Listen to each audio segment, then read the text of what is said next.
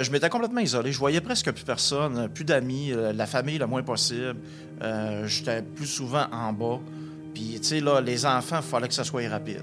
Tu sais, pas, pas vraiment capable. Puis, Pas trop écoute, longtemps. Puis, grosse chance qu'ils ont été toutes trop jeunes. C'est une maladie potentiellement mortelle, l'alcoolisme. Et ma mère en a fait vraiment un, un exemple, tu sais. Donc, oui, il y avait de la maladresse, mais il n'y avait pas un manque d'amour. C'est qu'il vient un moment donné que tu es toi-même en survie. Puis c'est tough. Dans l'approche aidance, ce qui est, ce qui est difficile, c'est justement de départager entre qu'est-ce qui est réellement aidant, puis qu'est-ce que, même avec mes bonnes intentions, l'aide que j'apporte, à quel point celle-là est aidante. Bonjour, ici Marina Orsini qui vous souhaite la bienvenue à ce septième, déjà le septième épisode du balado des proches aidants, un balado sous-titre des histoires qui résonnent. Je pense que ça résonne beaucoup chez vous. Un balado qui est produit par l'organisme L'appui des proches aidants. Ça, c'est un organisme qui regroupe en fait tous les services offerts à travers le Québec pour les proches aidants euh, dans leur vie au quotidien. Aujourd'hui, nous allons euh, aborder une thématique jamais explorée dans ce balado, la thématique des dépendances. Alors, parce qu'on veut libérer la parole, il y a beaucoup de tabous autour de ça et on veut aider non seulement les personnes qui euh, souffrent de dépendance, mais aussi celles qui les accompagnent, les proches aidants qui les accompagnent chaque jour et qui ressentent très souvent, très, très souvent un sentiment de honte et d'isolement, ce qui fait que ces gens-là évitent d'aller chercher de l'aide. Les proches aidants sont souvent en, en sentiment d'impuissance, hein, ont souvent un sentiment d'impuissance face à cette situation-là de dépendance. Alors, comment aider et accompagner au mieux son proche? Comment poser ses limites pour se protéger et éviter l'épuisement? Je suis très contente de donner la parole à des invités qui ont vécu une situation de dépendance et qui aussi pour ceux qui les accompagnent avec force et courage. Autour de la table, nous allons nous entretenir avec un couple, Claudia Dallaire et Maxime Bouchard, qui, euh, lui, a eu un gros problème de dépendance et de consommation euh, sur une période de cinq ans. J'ai aussi Jean-Marie Lapointe, c'est mon ami, j'aime ça le dire, animateur qui a vu, lui, ses deux parents souffrir d'alcoolisme tout au long de sa vie. Et euh, David Galipo, intervenant en dépendance au Centre de référence du Grand Montréal. Alors installez-vous confortablement et bienvenue au balado des proches aidants.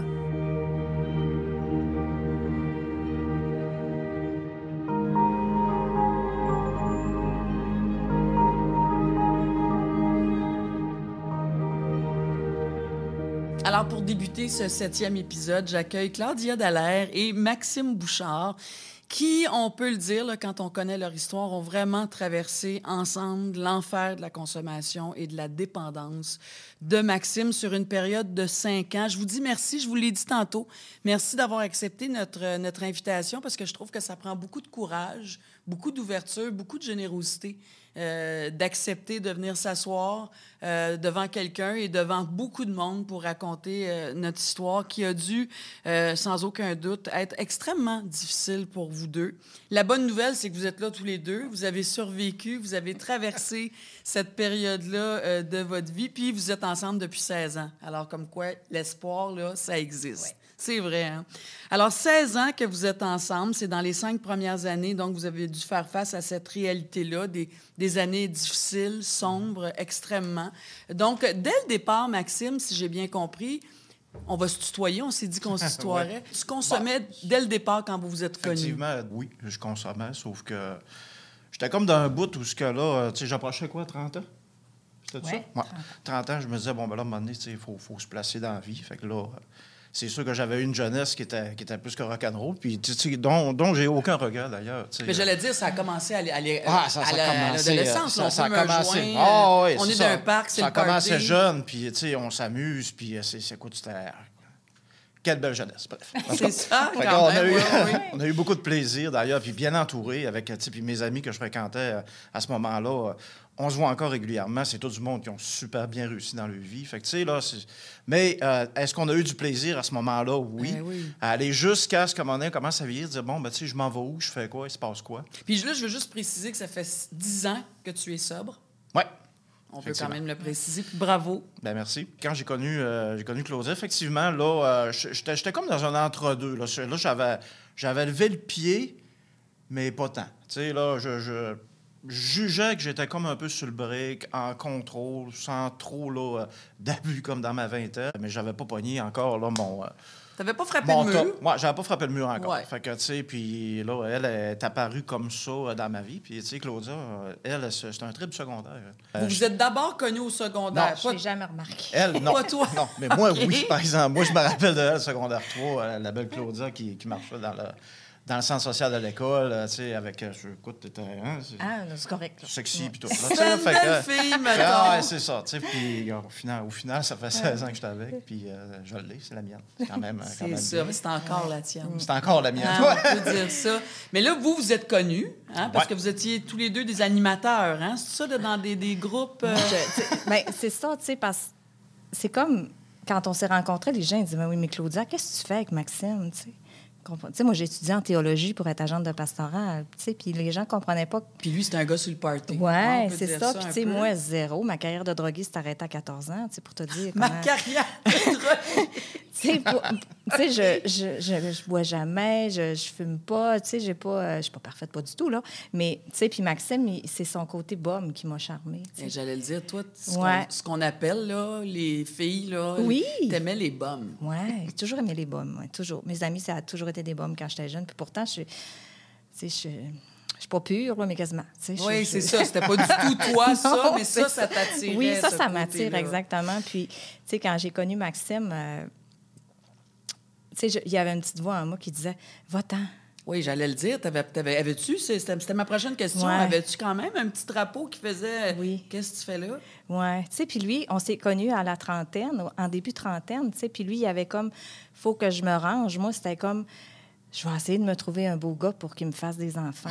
tu sais, le TikTok dans ta tête de, Ouais, de ouais. euh, l'horloge biologique qu'on Ouais, parle, tu sais, puis il était beau avec ses yeux bleus. Je me suis dit, ça ferait, lui. Tu me ferait des beaux enfants. Ouais, tu sais, On a réussi. oui. Oui. ouais. Ils sont magnifiques. Oui, tu sais, parce que j'avais été, euh, tu sais, je- je- je- j'avais ma fille déjà, mais tu sais, je voulais pas, j'étais blessée d'une ancienne relation, tu sais, je voulais pas me rembarquer, tu sais, Ouais. je voulais, je me disais, j'ai eu un enfant tout seul, je suis capable d'en avoir d'autres tout seul. Oui, parce que toi, tu avais déjà un petit bébé de deux Ouais, ans là, quand exactement. rencontré Tu sais, fait que, Maxime. tu sais, il y avait rien de. Il n'y avait rien qui fitait. On peut Ouais, dire ça, pas, c'était pas, pas- logique. c'était pas sain tellement, mais on- ça a fait qu'on, que nous deux, ben, euh, Il y a quelque chose c'est quand ça, même. il y avait quelque chose d'attirant, ouais, envers nous deux. là. Donc, euh, le- après ça, euh, est arrivé donc le premier bébé, après Oui. deux ans. Après deux ans. Donc, pendant ces deux années-là, bon, il consomme. mais Bon, toi, tu savais pas que c'était, ça pouvait être si grave. Oui, ben t'étais moi, pas tu sais, c'était interdit à la maison parce que, tu sais, Ouais. moi, c'est c'est comme, euh, je suis une maman avant tout, puis... euh, C'est ça. C'est ça, puis Tu savais pas qu'il prenait de la cocaïne? Ben non, ben Toi, non. tu pensais qu'il fumait des Ben joints oui. un peu souvent, mais... C'est ça, ouais. Donc, il y avait aussi la cocaïne là-dedans. Il y avait surtout ça, je te dirais, parce que moi, j'ai. Tu sais, puis de toute façon, tout, tout le monde qui m'ont qui m'ont côtoyé vont, vont se rappeler de moi comme un gars qui buvait pas. Non, Euh, vraiment. pas. Moi, je- j'aimais pas ça. J'aimais pas. Ah, pas du tout.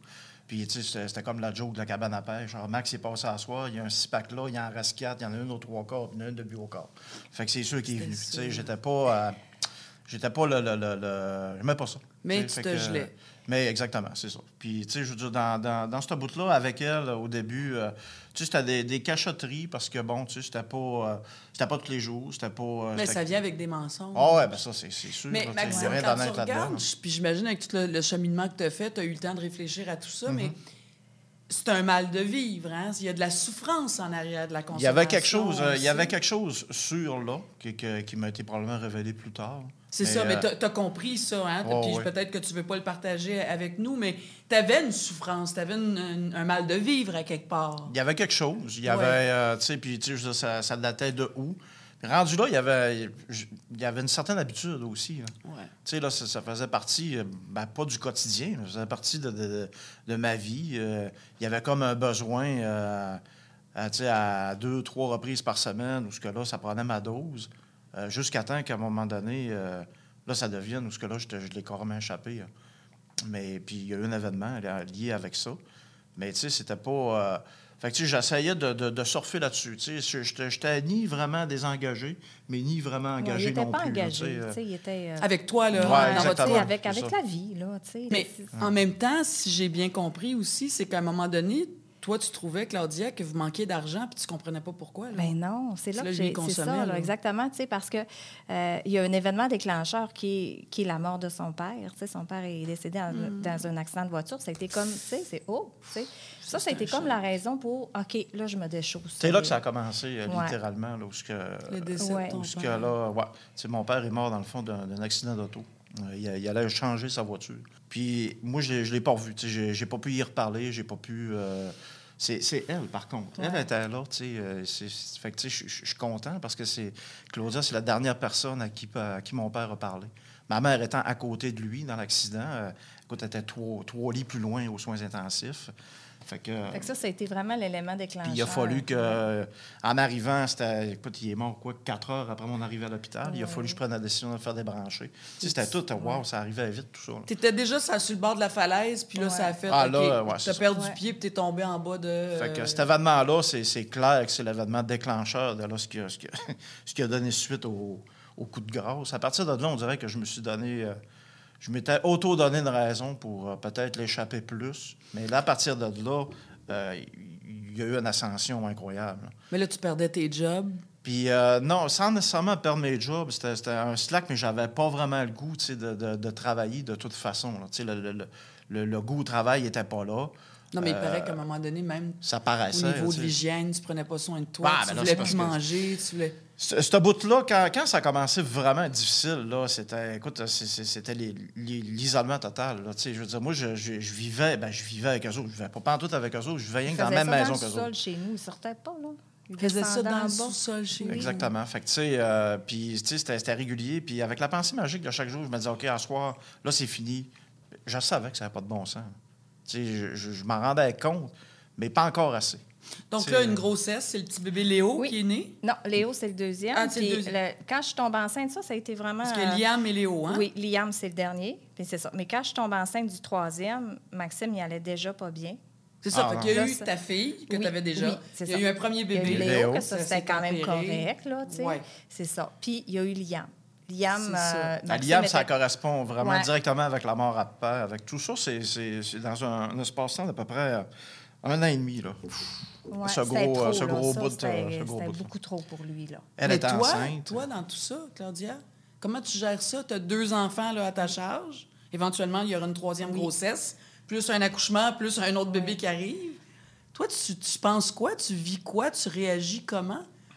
Ben, tu sais, moi, je suis... euh, sais, quand on se repose la question, je suis restée par orgueil. Ça veut dire quoi? Ben, je suis restée parce que j'avais peur que les gens disent Ah, voyons. Tu sais, je me suis retrouvée toute seule à ma première grossesse. Puis j'avais peur que les gens disent Ben, voyons donc. Encore? Elle est pas capable d'être Ben- en couple, ben elle, elle est oui, pas capable quand- Ouais. Fait que moi, je suis restée par orgueil. L'orgueil, fait que ça peut être bon, l'orgueil Oui. aussi. Ça sert, Oui, hein? tu sais, l'orgueil de me dire non, je me ferais pas dire par les gens, ben voyons donc, on se retrouve encore tout seul avec trois enfants, tu sais. Fait que, tu sais, puis je le regardais aller, puis, tu sais, je- de dire, ben il serait peut-être le temps que tu, que tu te laves. Puis ça, c'était plus Maxime, là. Mais plus, c'était euh, difficile. Tu sais, J'y tu sais, disais souvent ça. aussi. Je Tu sais, disais, il me disait, écoute, j'ai euh, mal en dedans. mal en J'étais là, ouvre-toi, si bol, puis décrotte-toi. Je comprenais pas. Tu sais, je... Tu sais, je comprenais pas. Il me disait, j'ai mal. J'étais là, oui, mais fais quelque chose. Crie, va, va, va, fais quelque chose. Mais je pouvais pas pour lui, là. Puis Maxime, T'sais. quand tu disais j'ai mal, déjà d'être capable de dire ça, puis tu vois, j'essaie de me dire t'as mal. Fait que ça veut dire quoi? C'est un mal physique? C'est un mal? Oui, c'est l'âme, mais c'est quoi cette Ah, affaire-là, j'ai ben, mal? tu sais, c'est sûr que le physique, euh, le physique il, il a goûté, là, ça le cachera pas. là, ça, ça, ça, ça va avec la tête. Mais tu sais, j'avais mal. euh, c'était en dedans, mais c'était pas capable de le sortir vraiment. tu sais, Puis surtout pas capable d'identifier pourquoi j'ai mal de même. Parce que là, un, euh, j'avais pas les outils, j'avais pas, j'avais pas fait de démarche, j'avais rien entrepris là, en soi pour, pour me libérer de ça. là. Fait que, tu sais, j'étais incapable de le dire. Puis, tu sais, la crainte aussi de, de, de, de, de- de voir que j'étais probablement en train de les perdre, eux autres. là. Tu sais, euh, puis- ta famille, là, je le voyais. Il y avait quand même un minimum qui, euh, qui me disait, euh, tu sais, oui, tu l'es malade, puis là, euh, ça fera pas seul. Ça fera Donc, il y avait une voix dans toi Quand qui était très consciente, Quand lucide. Hein? là-dessus, mais tu sais, complètement, euh, complètement hors de contrôle, par contre. Mm. les, les- les- gestes, les actions, euh, c'était pas là, là, tu sais. Puis j'étais... C'est vrai, comme tu, le- comme tu le disais, je vivais en parallèle d'eux autres. J'étais... Je vivais rien que dans la même maison qu'eux autres. Donc, Tu devais je- ressentir de la honte parce que tu voyais tes enfants quand même à tous les jours? Ah, moi, je, je m'étais complètement isolé. Je voyais presque plus personne, plus d'amis, euh, la famille le moins possible. Euh, J'étais plus souvent en bas. Puis, tu sais, là, les enfants, il fallait que ça soit rapide. Tu sais, pas, pas vraiment capable. Puis, Pas trop écoute, longtemps. Puis, grosse chance qu'ils ont été toutes trop jeunes. Ouais. Ça, euh, puis ça, écoute, je. Parce qu'ils s'en souviennent pas Que- vraiment. pas en ils ont tout, eu de pas en séquelles. tout. Ça, ça que- quelle chance incroyable qu'ils vont grandir. Ils ne pourront pas dire. euh, moi, j'ai vu mon père euh, en arracher, j'ai vu mon père euh, complètement pas, euh, pas là. Mais d'ailleurs, Euh, j'en profite, juste avant qu'on commence, vous m'aviez vous m'avez confié que votre fille, parce que tu considères Oui. ta Absolument. première fille comme ta fille. Oh oui. ça fait pas longtemps qu'elle sait cette semaine. partie. cette semaine, elle a appris cette partie-là de sa vie, de votre Ben, vie. Oui. Il a fallu. De toute façon, était- Laurent était dans l'âge là, pour. euh, Elle a quel Elle va âge? avoir 18 ans. Lauriane, oui. Laurane. Laurane, pardon. Oui. euh, puis, tu sais, puis je voulais pas qu'elle l'apprenne de par. euh, Ben, les médias sociaux. de les exactement. euh, puis, fait que, tu sais, puis, puis c'était important aussi. euh, les garçons, les garçons sont pas là. Oh, Il n'y a sont rien qui presse. oh, il y a rien ouais, qui ouais, presse. ouais, Puis ouais. ça me donnera toujours une petite carte cachée. Dirais, jeune homme, viens ici. T'en passeras pas à ton père. fait que, tu sais. euh, Ah, ça, fait c'est. que- ça, on a des doutes. Je suis moins con que tu le Ouais, penses. Il y, en a, il y en a un qui est pas mal Will. Fait qu'on va voir aller plus Comment, tard. euh, comment elle a réagi, votre fille? Ah, très bien, Elle sérieusement. trouvait Mais... ça beau, notre histoire. Puis, tu sais, elle comprend Ben, t'as-tu de- comme genre. Ouais, Ben, oui, voyons oui. donc, Ben, mais non. voyons donc. Tu sais, parce que nous autres, on, on rit beaucoup, on est on Vous êtes est- plates? Ah oui, on rentre de bonne heure. Nous sommes les premiers à quitter. OK. Ouais, on rentre de bonne heure. Ben non, ça doit être puis parce que vous êtes bien chez ouais, vous tu sais, aussi. Puis là, elle nous voit arriver, puis elle fait déjà. C'est pour ça qu'elle trouvait que Maxime elle disait Ah, ouais, toi, mon Dieu. Tu sais, euh, elle savait qu'elle avait déjà eu une vie euh, Rock'n'roll. rock'n'roll, mais ben, à ce, à ce point-là, non. Donc, on frappe vraiment un bas fond. Là. On est en bas de la falaise, là, mais de, de- de plusieurs euh, milliers de mètres, même, je dirais. Puis là, ben, il y a l'accouchement qui s'en vient. Là. Il y a l'accouchement. Puis ça aussi, je pense, ça a créé chez toi, Maxime, encore plus d'anxiété. Là, de... Ben là, écoute, je voyais bien que je n'étais pas en mesure de m'occuper euh, d'un nouvel enfant. Écoute, je n'étais pas capable de le faire moi-même. Moi, je n'étais pas capable de m'occuper de moi. là. Comment, comment est-ce qu'on peut faire pour s'occuper d'un enfant? À un moment donné, on parle d'isolement, on parle de honte, euh, fais quelque chose, j'ai mal. Et effectivement, ça, ça a été le plus bas que tu as été, Maxime. hein? Ouais. Et là, il est arrivé quelque chose. C'est comme si, tu sais quoi, tu t'es donné un... Tu étais dans le fond du 12 pieds de la piscine, là, puis tu as donné un coup de pied, puis tu remonté. c'est presque ça, mais ce qui est arrivé encore, c'est, je pense, c'est, c'est notre petit Liam. Ouais. Liam, là, euh, Le petit dernier. Du, duo de Ouais. ces, de ces trois mois, euh, Je me mettais dans les bras, puis c'était comme Qu'est-ce que c'est ça? ah, j'avais pas. c'est- euh, pourtant, pas- avec euh, les. oui. Puis, puis pour petit, c'était pas ça que je voulais, mais Non. là, je me suis dit, là, ça marche pas. Puis là, il. il J'étais pas capable de, de concevoir des, des, des pertes. Ça, il n'était pas question. Puis surtout Ça, pas. ça revenait tout le temps. Tout Ouais. le temps, tout le temps, tout le temps. Puis il n'était pas question des perdre pour cette raison-là. Pour, je sais pas, euh, n'importe quoi d'autre, mais pas ça. Pas parce que je l'ai échappé, pas parce que j'ai perdu contrôle, puis pas parce que. Bah, c'est pas une faiblesse, mais pas parce que je suis pas en mesure de, de- de m'occuper de moi, puis dire là, c'est assez, puis là, on travaille sur toi, puis euh, là, on règle tes, on règle tes babites. Puis à un moment donné, euh, c'est arrivé. Euh, c'est arrivé à la fin de la journée. hein. Tu, t'es arrivé quand- tout bonnement de travailler, puis là, Non, j'ai. non, je suis en congé maternité. T'es en congé Oui, maternité? oui. Eh, mon Dieu, tu vois. OK. fait que, euh, bon, t'es en congé maternité? Il s'en souvenait plus. Tu t'en souviens plus? Je Non, non, mais je pense donc- que c'est correct. Non, non, mais euh, j'imagine que c'est difficile Ah, non, non, aussi de replonger Ah, il y a dans des- chaque Il y a des bouts des détail. fois qu'on Ben oui. perd, mais, mais pas tant. Puis euh, ce, bout-là, par contre, quand t'es rentré, je dis là, euh, c'est correct, vendredi, tu vas venir me porter euh, en thérapie. Je dis là, c'est- c'est là que ça commence. Euh, je t'aime, toi plus, ça paraît. ça.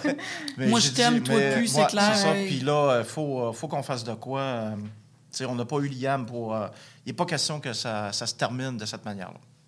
Fait que. euh, elle, croyait plus ou moins. Puis Moi, j'y j'avais de la misère ouais. à comprendre Mais t'avais moins puisse confiance. changer en 21 jours. Qu'on puisse changer en 21 Ouais. jours. Mais en, en même temps, après ça, c'est le travail d'une vie aussi Ben, qu'on c'est amorce. ça, hein. tu sais, je m'étais assis euh, quand Maxime est, est parti, euh, je- on est allé le conduire le vendredi, puis tu sais, c'était pour nous, c'était honteux. Dans- Ah ouais. tu sais, fait que, tu sais, j'avais dit à tout le Personne monde. le savait, hein. Personne ne le savait. J'avais dit, Maxime, il travaille dans le Nord. Hey, il y avait un feu dans le Nord. Tout le monde en revenait. On s'était revenait, mêlé dans nos mais pas menteries. lui. tu sais, Il y avait eu un feu, moi, comme si j'étais resté là-bas. tu sais, On voulait pas. euh, Tu sais, je voulais pas que personne ne sache où je m'en allais, tu sais. Puis j'avais fait garder Liam, puis les, ben, les enfants, tu sais. Puis j'étais... C'était la première fois que je prenais le volant pour, pour aller à Québec, hein. Tu sais, j'avais jamais conduit euh, à Québec. Puis j'allais le porter, tu sais. Puis... euh, tu sais, puis quand je suis allée le porter, c'était comme si je l'amenais à la garderie, là. T'avais l'impression Laisse-moi de pas ici, tu sais, laisse-moi... Tu sais, il pleurait, puis il disait, je peux pas croire, je suis là, tu sais. Puis je disais, tu te fais un cadeau. Ah, mais pour moi, c'était tout un échec. que tu te fais, là.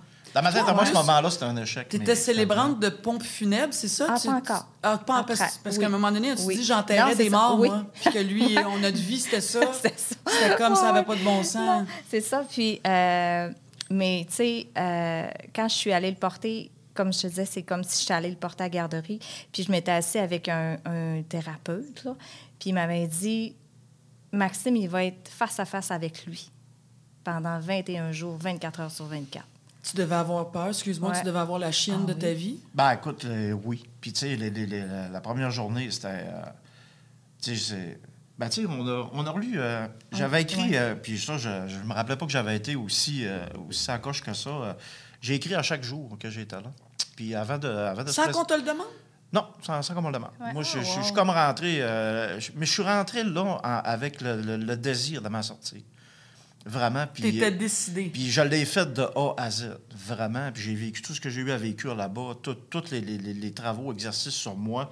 Et il n'y en a pas un que j'ai négligé. Je les ai vraiment, là... euh, Parce qu'il y a le sevrage physique, hein, il y a tout ça. Là, Oui, puis ça, ça? n'a pas été si pire que ça, Ok. surprenamment. Ouais, surprenamment, a... j'en ai vu des pires que moi pas mal. Moi, tu sais, à un moment donné, euh, trois, quatre jours, tu sais, dans le fond, euh, physiquement, ça n'a pas été euh, ce qu'on aurait pu appréhender. Mais, tu sais, euh, j'ai écrit, puis on l'a lu ensemble. Ouais. euh, c'est quoi, la semaine passée, je pense? Ouais. Tout au complet, les journées de, de Les ma 21 thérapie là-bas. ouais. Il y, a, il y a une lettre, entre autres, aussi que j'ai écrite à Liam. Tu sais, il y a des... Puis c'était, c'était, c'était- écoute, c'était, c'était rien, euh, il y a rien pour avoir un prix Nobel là-dedans. Là, Non, euh, mais en même temps, dans c'était- l'ensemble de l'œuvre, c'est Ouais. un prix Nobel. c'était mon, c'était mon, mon écriture à moi. Puis, tu sais, c'était comment je chantais ça. Puis, des fois, sais, à un moment donné, on a ri. Tu sais, il y avait des- Ouais. des, Ben- commentaires un peu spéciaux. Puis, des, des choses aussi, euh, qui, qui, qui se répercutent encore aujourd'hui. Entre autres, à un moment donné, euh, euh, je parlais d'un passage. euh, Il y a un gars qui était venu nous rendre visite, puis un de mes thérapeutes, ben, Yvon, je n'aimerais pas son nom de famille, mais Yvon, il y en a beaucoup. il m'avait dit Viens voir, Max, viens voir ce gars-là. tu sais. Fait que parle un peu Georges Georges. Une fois qu'il est parti, il dit Lui, il dit Max, c'est arrivé ici, il dit tout perdu au complet, maison, tout. Puis lui, il est arrivé avec un, un gros Harley Davidson de l'année, puis il dit Garde à cette. Il se garde ce qu'il est, puis il dit il s'occupe de lui, puis. Ça m'avait impressionné. Puis elle, je l'avais appelé dans mes 10 minutes que j'avais le droit par semaine. Ouais. J'avais dit, chérie, un jour, j'aurai ma moto. Puis je l'ai, ma moto. Puis, tu sais, c'est un, un- un signe de, de, De mon alignement puis de la réussite que j'avais entamé là-bas. Qu'est-ce que tu as appris de la vie de toi, Maxime, à travers ces 21 jours-là? Et tabarouette. Que c'est un monstre d'orgueil. Ah, OK. Quand, quand il a rempli son, ça, on a vraiment ri. Quand il a rempli son questionnaire, puis ça, tu sais, Maxime est arrivé là comme. euh, L'attitude. oui, Avec avec, l'attitude, un peu arrogant, Arrogant, euh, genre, ouais. c'est moi qui décide ici. C'est moi qui paye. ouais, c'est moi qui paye. Oui, il avait dit ça. C'est moi qui paye, il va faire ce que je veux. Tu sais, genre, puis là, Là, t'as quel âge? 37. 37 ans. Oui. À ce moment-là, ouais. Oui. Puis la dame, elle avait dit, euh, il avait comme choisi la plus belle des thérapeutes. Là. Elle a fait non, ça va être moi. Ça sera pas Parce qu'il n'y a personne qui va venir à bout de ton orgueil ici. Fait que. Fait que là, ça, tu le savais. Ah, ça, puis ça, elle me l'a donné. elle me l'a dit. Puis ça, tu j'avais écrit là-dessus, d'ailleurs. Ouais. Pour qui qu'elle se prend? Elle a quoi, on va pas me dire ça de même. tu sais, hein, Je pense, tu sais, très souvent dans ces histoires-là, on a honte, hein? Je veux dire, on souffre, ouais. on fait souffrir, on a honte, on se tape sa tête, euh, sûrement on, on se beaucoup. voit pas comme on est non plus. hein. Mais c'est ça, as-tu été capable de voir aussi, je veux dire, tu as des qualités, tu as, l'air d'un homme doux, chaleureux, tendre. Toi aussi, là, je veux dire, il devait avoir ça là, qui, qui, te gardait, qui vous gardait allumé face à la vie. Je veux dire, as-tu été capable de, de, de te, de te réconforter? Parce que ça, ça touche l'estime de soi, ça touche plein d'affaires. hein? Oh, oui. Ben, moi, je l'ai, je l'ai, euh, oui. Après deux semaines, dans ses lettres, il est marqué Je me suis levée à matin, je me suis trouvé beau. Ça faisait longtemps que je ne m'étais pas trouvé beau. Tu sais, il y avait comme une grande deux lignes là, là, tu sais, de fâché. Là. Dit Je les ai pu. Fait que plus le temps avançait, plus il, il se trouvait beau, puis... euh, Ben, je me trouvais Ouais. bien aussi. Ouais. Puis j'avais hâte de. Fier, hein? Ah Ouais. Oui, aussi, beaucoup. Puis là, j'avais hâte de reprendre. euh, pas de reprendre, de prendre ma place avec Ouais. eux autres. ouais. Ce que je n'avais pas encore fait euh, dans les cinq dernières années.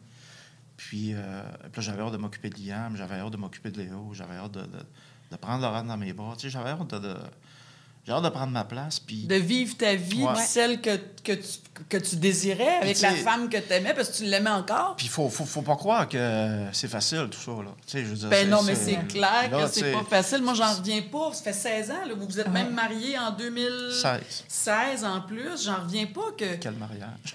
Ouais. Je trouve tellement qu'aujourd'hui, tu sais, on a chacun nos expériences, mais il me semble qu'aujourd'hui, je trouve souvent qu'on part pour tellement pas grand-chose, où on met fin à des relations. Ouais, Fait que, de pas, déjà, hein, être deux, deux étrangers qui décident de faire une vie en- ensemble, qui décident de faire des enfants, puis de passer à travers la vie juste dans le quotidien de tout ce que pas ça évident. veut dire. Mais c'est Mais en que- plus de passer à travers, ben, de monter le mont Everest, rien de moins. Mais j'ai pas marié le même gars.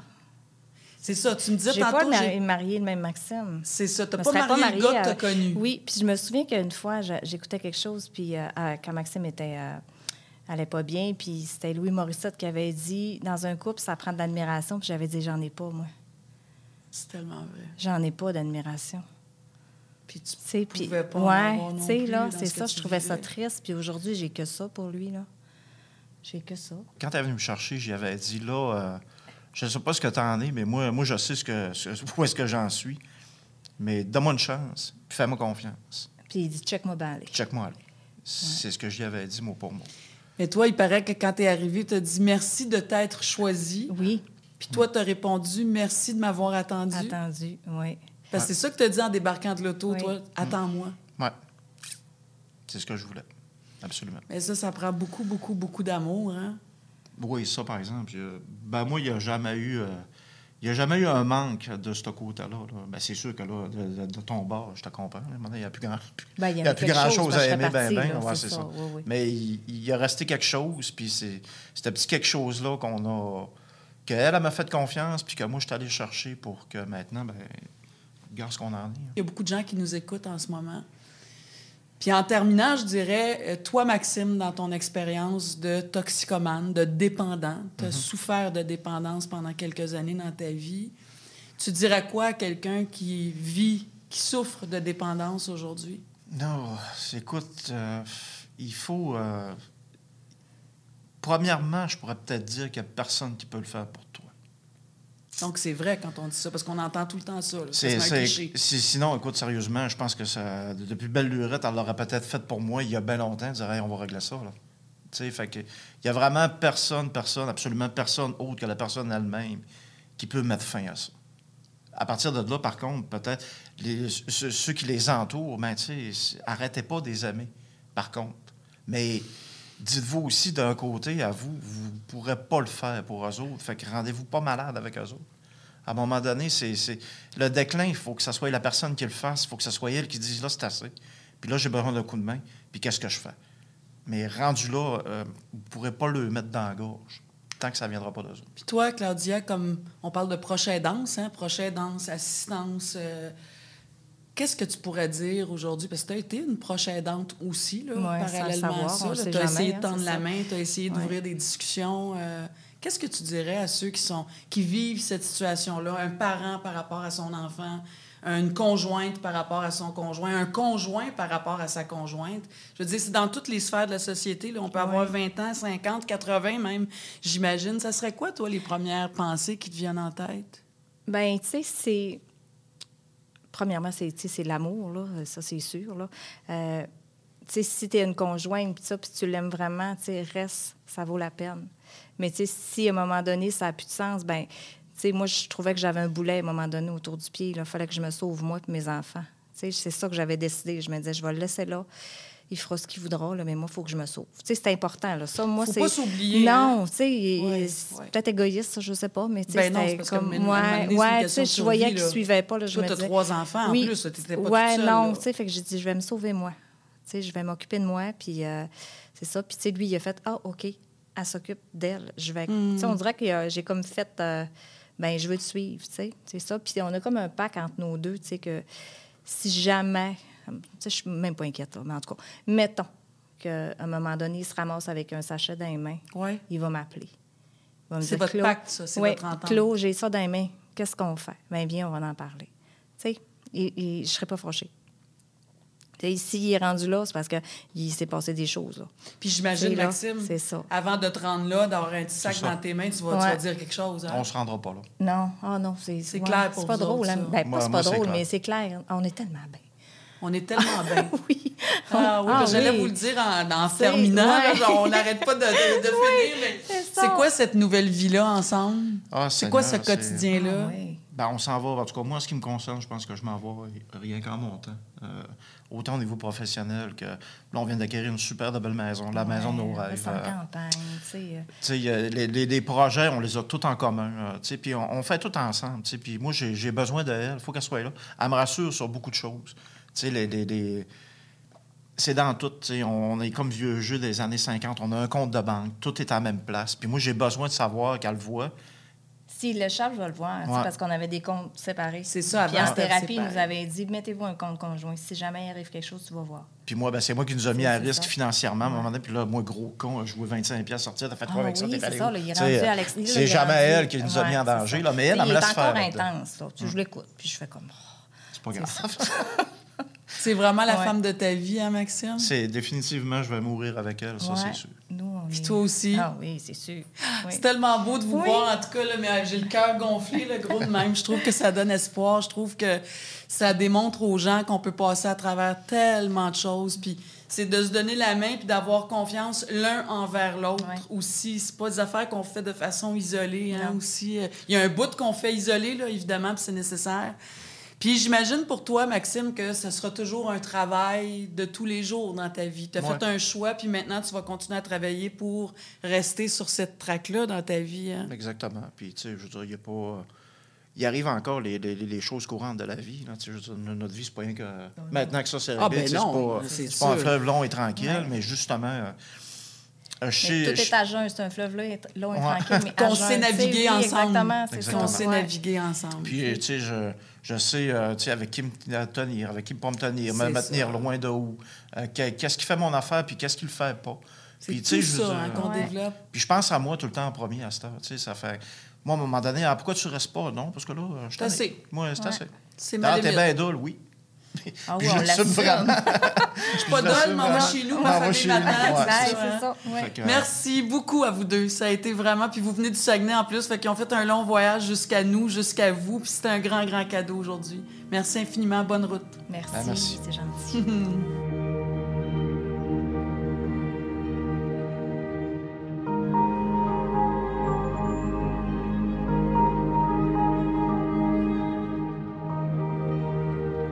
Et maintenant, j'ai le bonheur d'accueillir un vieil ami. Bon, pas tant parce qu'il est vieux, mais mettons que ça fait longtemps qu'on se connaît. Jean-Marie Lapointe, allô?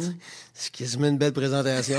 Hein? Tu comment un vieux Un invité. vieil, un vieil ami. Mais c'est vrai que ça fait longtemps Ouais, qu'on ouais, se ça connaît. fait 107 ans qu'on se connaît. C'est vrai. Écoute, on a eu le même agent pendant une longue période. On s'est toujours croisés dans le milieu. Ouais. J'ai eu le bonheur ces dernières années d'être un peu plus proche avec ton papa aussi, Jean Lapointe, que, que j'ai tellement, tellement aimé. Toi, tu as vraiment un parcours de vie incroyable, Jean-Marie. C'est fou. Quand, quand on se met à décortiquer, puis à écouter, puis à comprendre, puis d'ailleurs, tu as, fait vraiment un grand partage lors des funérailles de ton père qui m'a jeté à terre. Toutes ces funérailles-là étaient exceptionnelles. là. Mhm. Mais écoute, toi, tes deux parents ont souffert de dépendance à l'alcool. Donc, toi, tu as littéralement grandi d'aussi loin.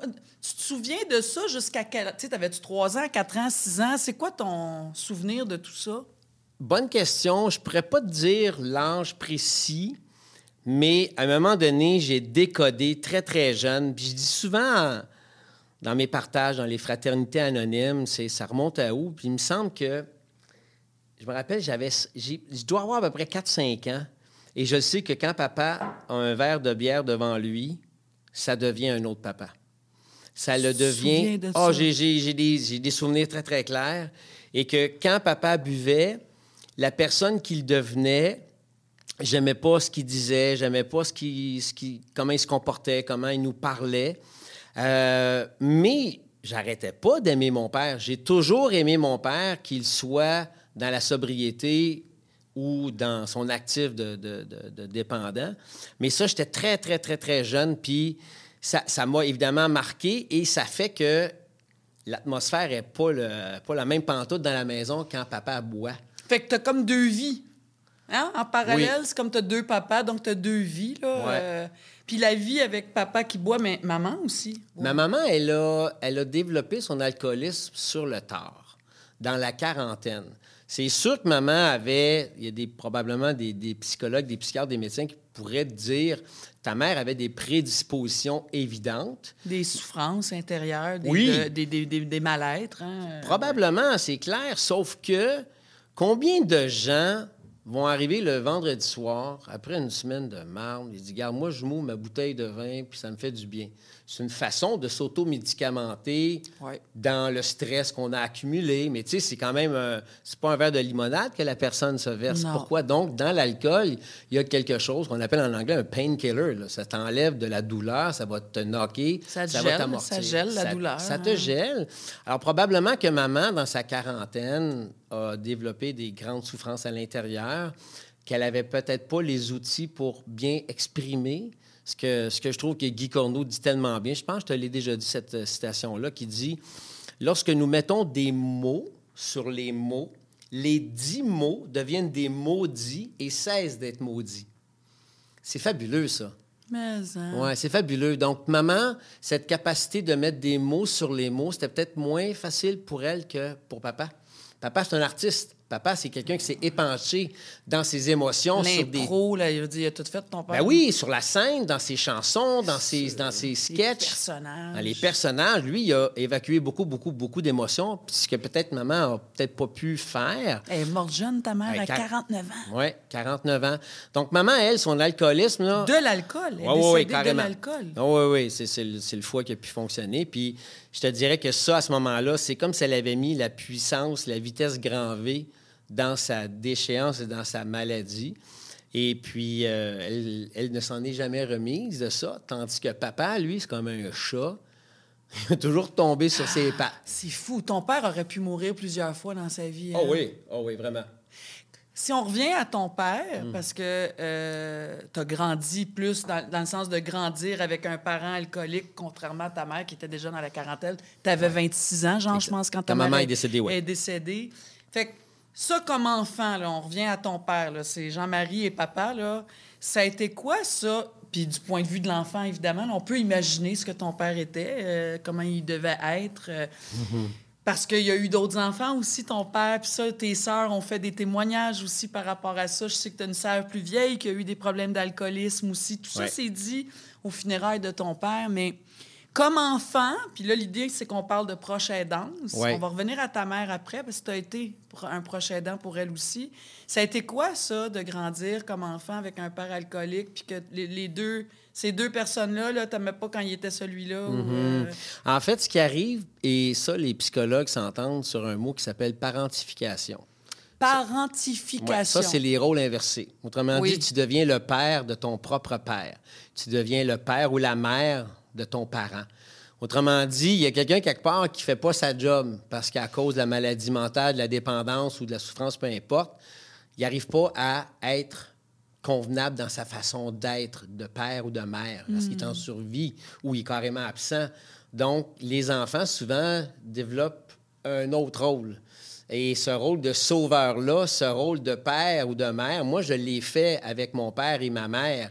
Et évidemment, il y a des effets pervers, mais il y a des effets aussi positifs parce que on, on va aussi renforcer aussi ce rôle-là. On va dire, ah, t'es donc un bon fils, t'es donc un bon, t'es donc un bon garçon. Ça alimente. hein? Bien, ça t'alimente ce côté sauveur-là parce que ça te valorise. Et souvent, quand tu viens d'une famille dysfonctionnelle à cause de la dépendance, il y a des carences affectives, des carences de sécurité, des carences énormes. Donc, tu es un enfant carencé. Tu es en survie. Alors, T'as été ça, toi? Ben oui, mais il n'y a pas grand enfant d'une famille dysfonctionnelle à cause de la dépendance qui ne développe pas des carences, c'est sûr. Et, ça t'envoie un message aussi, c'est très subtil, mais ça veut dire que pendant que ton père ou ta mère fait le party, toi, ça t'envoie le message, dis, mais oui, mais moi, j'ai besoin de papa, j'ai besoin de maman. Donc, si on n'est pas là pour toi, c'est que secrètement, tu dis dans ta tête, peut-être parce que je suis pas aimable, peut-être que je suis pas à la hauteur, peut-être que j'ai pas assez des bonnes notes, peut-être que, peut-être que... Bon, donc, il y a plein de, de carences qui s'installent très, très jeunes. Donc, pour compenser ça, ben on te donne un rôle de Ah, mais là, une chance que tu es là. Une... Hey, mais ton père, qu'est-ce qu'il ferait sans toi? Puis même ton père va te le dire, ça. Papa était fier de moi. Il était fier de, de voir comment je pouvais être un bon garçon. De temps en temps, j'étais tendant aussi, mais il pouvait renforcer aussi cette espèce de feeling-là. Alors, il y avait aussi tout l'espace de, de dialogue. Papa et moi, depuis que je suis tout jeune, on avait installé un dialogue où j'étais son confident et il était le mien aussi. Puis vous avez même vécu ensemble, vous autres, hein? Ah oui. Tu m'en as raconté une couple. Plus tard. On était colocs, mais ça, c'est dans un autre chapitre. Quand je me suis séparé, divorcé, je devais rester chez mon père pendant quelques mois. Puis c'est lui, avec sa conjointe Mercedes, qui m'avait offert de venir. Regarde, viens te parquer chez nous pendant une couple de mois, le temps que tu t'installes, puis tu, te- tu repartiras un moment donné quand tu seras, tu seras prêt. Mais on a tellement tripé dans cette cohabitation-là que je suis resté presque trois ans. Puis à travers ces trois années-là, on a fait des projets, on a fait une série ensemble, on a fait un album, on a, fait, on a préparé un spectacle ensemble. Donc, tu sais, il y a des effets extrêmement riches qui prennent leurs racines Tu as vécu aussi toutes ces, aussi ces affaires extraordinaires-là avec ton père. grâce à la complicité naissante dans la vulnérabilité, dans la dépendance J'allais de le papa dire. aussi. Ça, tu le soulignes souvent, que je pense que ce qui a été magique entre ton père et toi, malgré l'alcoolisme, la dépendance, la débandade qu'il pouvait avoir là-dedans, Ouais. ton père, puis ça... euh, On dirait que tout le monde dit ça. Ton père t'a donné accès à sa vulnérabilité, à ses fragilités. C'est ça qui a fait la différence. C'est un, énorme cadeau parce que tu as un- devant toi un modèle qui ose sa vulnérabilité à une époque où on ne la montre pas, surtout pas venant d'un homme. Un homme dans les Ouais, années faut que tu te 70, remettes, ouais. ramène-toi dans les années 60, 70 et même 80, c'est sont rares les hommes qui osent leur vulnérabilité. Aujourd'hui, c'est valorisé. On va valoriser même des leaders d'entreprise Ben qui osent, ça. qui vont oser leur Ben vulnérabilité. oui. C'est correct d'avoir un chef d'entreprise, un président, un premier ministre qui nous regarde puis qui adresse à la nation. Écoutez, je sais pas. Je sais pas, mais je sais que je suis bien entouré puis on va trouver une solution. Moi, j'en veux du monde de même. J'en veux des leaders. Mon père, nous, il nous l'a- il nous l'a montré. Il nous a montré que sa vulnérabilité, ben écoute, il en a fait une œuvre qui s'est appelée La Maison Jean Lapointe. S'il n'ose pas sa vulnérabilité, s'il ne met pas un genou à terre, s'il n'ose pas dire dans les médias, écoutez, je suis un alcoolique, j'ai besoin d'aide, on n'aide pas des milliers de personnes au Québec. Donc, papa, parce qu'il a osé sa vulnérabilité, il a sauvé des vies avec ça. A commencé la sienne, mais il a sauvé plein de vies par la suite. Les Donc, gens ont eu confiance en lui, en sa parole, Ben là, en son être. hein. Écoute, je pense qu'au Québec, on, on- on s'inspire pas du multimilliardaire, mais on va s'inspirer de la personne qui a peut-être accumulé une grande richesse, un grand succès, mais qui part de loin, qui a bûché, qui a eu des doutes, qui a eu des rechutes, qui a eu des, des- des- des- des échecs financiers. Tomber, relever, Puis qui n'a ouais. jamais arrêté de se relever. Ça, on va voter pour ça. Ça, Ouais. ça nous ressemble parce que c'est aussi ça qu'on a en nous, cette espèce de Tomber puis se résilience. relever, ben, tomber on se l'a en relever. nous, ça. Et papa nous l'a montré, puis il nous l'a montré quand même, je te dirais, avec euh, euh, une élégance, une dignité. Et, De l'amour. Ton père, Ben il y a. Mm. beaucoup d'amour qui sortait tout le temps de lui. Tout le temps, tout le temps, tout le temps. Ah ouais, ah ouais. Puis c'était un gars hyper sensible, hyper émotif, puis en vieillissant, s'il n'y avait plus de masque, il broyait à rien, il osait, tu sais, il pleurait, il vivait tout ce qu'il y avait à vivre par en dedans, et il n'y avait plus de, de faux fuyants, il n'y avait plus de masque, il n'y avait plus de moyen de, de, de se geler. Il était Oui, ça, puis papa. plus, plus rien à défendre ou à Ben justifier. non. c'est ça aussi la beauté de vieillir en, en gé- en- en général. Ouais. Ton père, quand même, je vais rappeler aux gens, c'est le 18 novembre 22 qui est décédé. Bravo, bonne mémoire. C'est ça, hein? Ouais. Donc, ça fait très... Ça fait vraiment pas, vraiment Puis pas au longtemps. funérailles où tu étais, c'était le 17 décembre, un mois après. C'était tellement magnifique, ces funérailles-là. là. Il, y a des, il y a des politiciens qui ont pris la parole, mais tu avais tout le monde qui, qui venait prendre la parole. Tu avais l'impression que c'était de la famille. Ton père avait ça, cette capacité de nous faire sentir comme si on était un membre de la famille. Moi, je, je l'ai croisé quand même souvent dans le métier, ton père, mais de façon intime, juste quelques fois. J'avais l'impression que c'était mon oncle. D'ailleurs, dans ma famille, ma vraie famille, mes cousines, mes tantes, on a toujours dit que mon oncle Maurice, qui a été aussi un grand dépendant alcoolique, ressemblait à ton père. Ah ouais. Dans son alcoolisme, mais dans l'homme, l'être. Oui, souffrant, mais tellement aimant, tellement Tellement ex- extraordinaire. Avec ta mère, ça m'a beaucoup touchée parce que ta mère, donc, est décédée en 91. Tu avais 26 ans, elle avait 89 ans. C'est 49. l'al- euh, 49, pardon. Euh, et tu dis que ta proche aidance, parce qu'on parle de proche aidance, mais ta pas médiocre proche aidance ou ta, ta dysfonctionnelle proche aidance, comment tu as nommé, t'as nommé ça? Je me souviens pas comment Je je l'ai cherche nommé. mon mot. Ma mal... Oui, je l'ai maladroitement accompagnée. Bien dit. Bien Pourquoi? dit. Pourquoi? Tu dis ça? Tu avais 26 ans? Pourquoi c'était maladroit? C'est Ben, quoi si- cette relation-là OK, avec ta ben, mère? regarde, si je compare comment j'ai accompagné mon père, oui. qui était une façon, j'allais dire, je veux pas dire adéquate, mais j'allais dire plus généreuse, plus ouverte, moins jugeante, moins dans la colère, moins dans le sentiment d'impuissance qui me faisait complètement perdre mes, moyens- mes moyens avec ma mère. Mais tu sais, il y avait un 20-25 ans d'expérience Ben oui. d'accompagnement de fin de vie que je fais depuis euh, très Ben longtemps oui, puis auprès toi, d'enfants. Parenthèse importante, là, je veux dire, Jean-Marie, je veux dire, tu as beaucoup cheminé dans ta vie. Euh, tu t'es beaucoup. T'es bouddhiste. Ouais. Hein? Tu es allé te chercher. Parce que toi, tu as eu des troubles alimentaires. Il y a eu des séquelles à tout ça dans ta Ah, vie. là, euh, avec Ben euh, ton père, puis oui, avec ta mère. Toi aussi, ça a créé des troubles, mais tu es allé te chercher des outils. Il n'y a rien comme la souffrance pour te faire évoluer. Hein? Il n'y a rien comme la mort d'un proche. Tu sais, Marie de Henzel, Gilbert Cesbron ont dit à peu près la même phrase qui dit La mort ferme les yeux du mourant, mais ouvre ceux du vivant. Donc, quand ma mère est morte, elle a fermé ses yeux. Moi, ça m'a ouvert les yeux sur la vie, sur la mort, sur le fait que moi aussi, j'ai une finitude. Toi aussi, tu as une fin. Donc, tu vois plus la vie de la même façon parce que tu viens de goûter de façon viscérale dans ton corps à la douleur de perdre un proche. Oui, mais pas juste ça. Dans ton maladroitement accompagné de ta mère, là, toi, tu Oui. as voulu te suicider, Jean-Marie. Ben, dans la période. Oui, mais c'est ça. C'est que dans la période de 20 à 26, dans l'actif d'alcoolisme de ma mère, j'ai vécu plein de drames dans ma vie, j'ai vécu plein de peines, plein de désarroi. Et de quelle façon j'essayais de me gérer, Oui. il y avait une maladresse là-dedans aussi. Et j'avais pas encore appris à mettre des mots sur les mots, probablement. Puis, ah, c'est toi qui m'avais dit une phrase quand on s'est connus à l'époque de lancer compte. Tu m'avais dit ce que tu n'imprimes pas, tu ce que tu n'exprimes pas, tu l'imprimes. C'est toi qui m'avais dit ça. Je te cite souvent d'ailleurs. Ce que tu n'exprimes pas, tu l'imprimes. Ben, Moi, j'en ai imprimé beaucoup de ces souffrances-là que j'arrivais pas à exprimer. Alors, la personne qui fait une tentative de suicide ou qui complète son suicide, c'est pas une personne qui veut nécessairement arrêter de vivre, qui veut complètement mourir. C'est quelqu'un qui va arrêter de souffrir, puis qui a essayé d'autres moyens, puis que la souffrance continue de survivre là-dedans, puis qui continue de, de se manifester.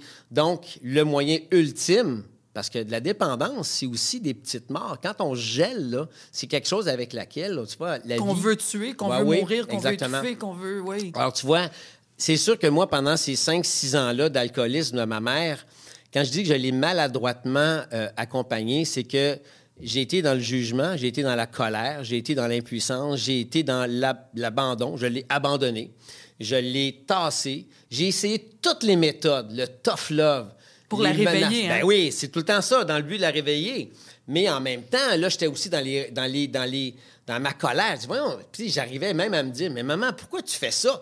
Pourquoi tu fais ça à papa? T'as pas assez souffert, toi, de son alcoolisme, que là, tu veux te venger, tu veux crisser ça dans le front. Tu sais, tu viens avec toutes sortes de pensées. Alors, j'avais pas la maturité, ni le recul que j'ai aujourd'hui, ni la compréhension de la souffrance humaine qui s'exprime sous mille et un visages. C'est pour ça que je te dis qu'il y a peut-être eu une façon maladroite, parce que des fois, je l'aimais. Des fois, je l'aimais gros. Des fois, j'allais l'accompagner en thérapie. On a fait bien des affaires, tu sais. Mais il y a aussi, et ça, les statistiques le démontrent, c'est une maladie potentiellement mortelle, l'alcoolisme. Et ma mère en a fait vraiment un, un- un exemple, tu sais. Donc, oui, il y avait de la maladresse, mais il n'y avait pas un manque d'amour. C'est que vient un moment donné que tu es toi-même en survie. Puis c'est tough. Puis toi, tu sais, dans, dans, dans, dans, ton histoire, c'est que à cette époque-là, tu faisais du tir, hein? Tu, tu, faisais- tu prenais des cours de tir, c'est ça qu'on... Tu tires à la cible. à, à la cible. Donc, Ben tu avais oui. des armes. Ben c'est oui, ce que je veux, ben je oui. veux le dire, là. Je veux Ben dire. C'est quand même pas n'importe quoi. Puis, donc, tu avais une arme, un C-14, un cap... Un cap euh, T'es pas payé, t'es pas Cap payé. J'avais- 45, un 40, J'avais un Colt 45, Oh, c'est puis j'avais aussi un autre. ah Ouais, c'est un- pas pire gun. Écoute, tu t'as chargé ton Ah ouais, ah, arme. Christy, oui, bah oui. Vraiment. Et en le faisant, Ouais. tu disais, c'est peut-être parce que t'allais dans- t'allais pas bien, toi aussi dans ta vie, Ah tu ouais. Mm. étais dans une phase difficile. Mais je pense que le fait que ta mère souffrait d'alcoolisme à ce point-là, ça ajoutait. Parce que là, il n'y avait pas vraiment d'endroit où tu pouvais te tourner, hein, quelque part. là. Ou j'en voyais pas. Et Il y avait peut-être des ressources, mais je ne les voyais pas. Puis tu t'es dit, c'est peut-être ça qui va la réveiller, le fait que je m'enlève la vie. Ouais, Mais après ça, tu t'es mis à dire au revoir à tes sœurs. T'as tout un rituel. là, Dans ma tête. C'est tout arrivé, là, comme une communion, en fait. Hein? Puis là, tu as eu un éclair d'éveil. Mm-hmm. Et ça a été? ben, j'ai eu les images de mon père, puis je me dis, comment papa va survivre à la mort de son seul fils? Il y a six filles. C'est tout un venu gars. dans ta tête, ça. Oui, oui. En fait, c'est qu'au lieu d'écrire une lettre d'adieu, Ouais. je l'ai récité dans ma tête. Puis je faisais mes adieux moi-même à tout le monde. Tu sais, je passais en revue toutes les personnes qui étaient proches, qui m'étaient chères. Et quand j'ai, pensé à ma mère, je me dit, ben, c'est peut-être ça qui va la réveiller, qui va la stimuler, puis qui va la brasser. Puis pour mon père, j'avais deux choses. J'avais deux images. J'avais l'image de mon père qui, j'imaginais les policiers venir cogner à sa porte pour lui dire que son fils y était décédé. Et ça, ça m'avait bouleversé. Vraiment. Et, et, et, et mon chien. J'avais un chien à ce moment-là. J'avais un labrador blond. Puis ce chien-là, Brunante, son nom, on, on lui avait interdit. J'étais plus avec cette copine-là à ce moment-là, mais Chantal et moi, on avait formé notre chien, on l'avait dressé, qu'elle n'avait pas le droit de descendre dans le sous-sol. Donc, j'imagine ce chien-là crier, pleurer et de Elle redescendre. sait que c'est en bas, mais elle n'a pas le droit d'y aller. Pas le droit d'y aller. Puis j'imagine mon corps inerte dans une mare de sang, puis que mon chien resniffe. Ça, ça, ça, c'était épouvantable, cette image-là. Ça, ça, ça me rentrait pas dans la tête. Puis ce qui est important de dire, c'est que moi, je buvais pas à cette époque-là. Je ne consommais absolument ni drogue ni alcool. Et je suis pas sûr que si, mettons, j'avais pris une substance, j'aurais eu toute cette image-là dans ma tête. lucidité. Cette lucidité-là et aussi ce contact avec la réalité. Si, mettons, je m'étais vraiment gelé à bine, là, je me serais peut-être tiré, tu comprends? Donc, c'est ça que tu penses. Les gens qui se suicident, il y en a qui ont peut-être consommé avant. Et il y en a, à un moment donné, j'avais vu un documentaire des gens qui s'étaient crissés en bas d'un pont et qui avaient survécu à leur tentative de suicide et qui disaient tous la même affaire. Le moment où ils ont lâché le, le pont, ils disent Qu'est-ce que je viens de faire? Qu'est-ce que je viens de faire? C'est comme s'ils avaient pris conscience, là, mais là, il est trop tard. Tu tombes dans le vide. Alors, combien de personnes se disent Fuck, qu'est-ce que je viens de faire? Puis qui meurent, soit qui peu importe le moyen qu'on prend, tu sais.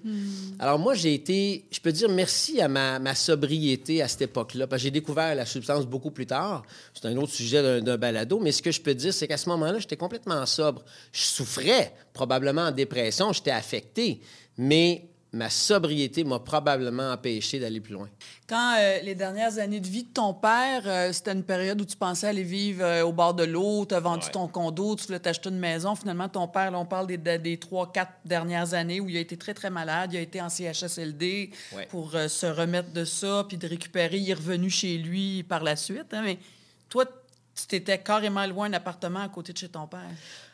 Oui, en fait, ce que j'ai fait, c'est que, tu sais, le rêve d'avoir une maison sur le bord de l'eau, il existe, il est là. Mais on est en pleine pandémie, puis les personnes mandatées qui ont le droit de visiter mon père, on était deux. Il y avait ça. Mercedes, sa conjointe et moi. Pour des raisons géographiques, pour des raisons pratiques, parce qu'à ce moment-là, j'étais entre deux contrats. Les tournages étaient suspendus, on ne pouvait pas travailler. Donc, à part mon bénévolat puis de m'entraîner à la maison, j'avais du temps. Donc, j'ai dit à mon rêve, je te mets de côté parce que présentement, il y a quelqu'un qui a besoin de toi, puis j'avais besoin d'être là aussi. Je Mais parle-moi de ce lien-là, tu vas ça. le faire directement à ta proche aidance, OK? Ah oui. Parce que je trouve ça vraiment intéressant, la vision que tu as d'une personne proche aidante, puis c'est quoi notre Hmm. rôle, puis comment on peut le prendre, ce rôle-là, puis ça, ça consiste en, en quoi? Parce que j'aime ta réflexion par rapport à ça, puis je veux t'entendre. tu vas me donner un indice parce que moi, parler de prochain danse, c'est difficile pour moi de mettre des mots parce que c'est dans l'action. J'ai de la misère peut-être à la nommer, mais ce que je peux te dire, c'est que j'avais l'élan en moi de tendre la main à mon père, vers mon père parce que aussi, je ne l'avais pas fait avec ma mère.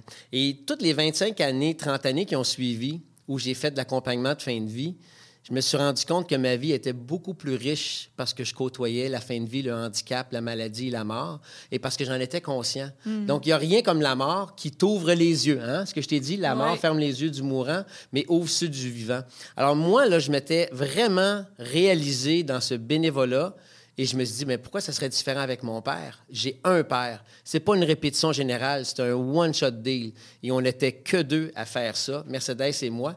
Et c'est drôle, hein? autant quand j'allais au CHSLD et je savais que c'était comme tranquillement, pas vite, un long cheminement qui menait vers la mort, que papa à la maison Saint-Raphaël, maison de fin de vie, où il est décédé, à chaque fois que j'allais là, puis à chaque fois que je revenais, j'avais une joie dans mon cœur. Comment on explique ça?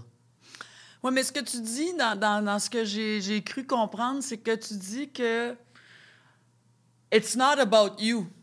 Complètement. Ça te concerne pas, ça concerne lui. Ta proche aidance Ouais. concerne lui. C'est pas là pour consoler tes problèmes ou consoler tes besoins. Non. Ça, je trouve dit. ça intéressant. T'es Ben, pas là pour tes propres besoins. Puis peu importe là, qui on aide, que ce soit un ami, un membre de notre famille, on a à apprendre de ça, je trouve. T'as Parce raison. que déjà, de prendre soin de quelqu'un, d'un membre de notre famille, il y a une différence entre la- le, le cœur et le, le- le sang et... Attends, c'est quoi que tu dis? Les, les liens du sang et les liens du cœur. Oui. C'est là-dedans que je trouve important parce que les liens du cœur, on peut on peut les on peut l'avoir avec beaucoup beaucoup beaucoup de monde. Oui. Le lien du sang, c'est quand même un lien donc avec ton père. hein. Exact. C'est autre chose, mais tu as été capable à travers ton expérience, à travers Ouais. tes cheminements. Puis je dis ça parce que dans la vie, je pense qu'à un moment donné, il faut aller se chercher des outils. Moi aussi, je suis quelqu'un qui a consulté beaucoup, beaucoup dans ma vie. Depuis l'âge de 20 ans que je suis allée me chercher des outils pour comprendre d'où je viens, où je m'en vais. Mm-hmm. Et ça, ça change la donne quand on se retrouve dans un contexte où on est un proche aidant. Mais tu vois, ce que tu as nommé It's not about you, là, c'est pas par rapport à moi, c'est par rapport à mon père.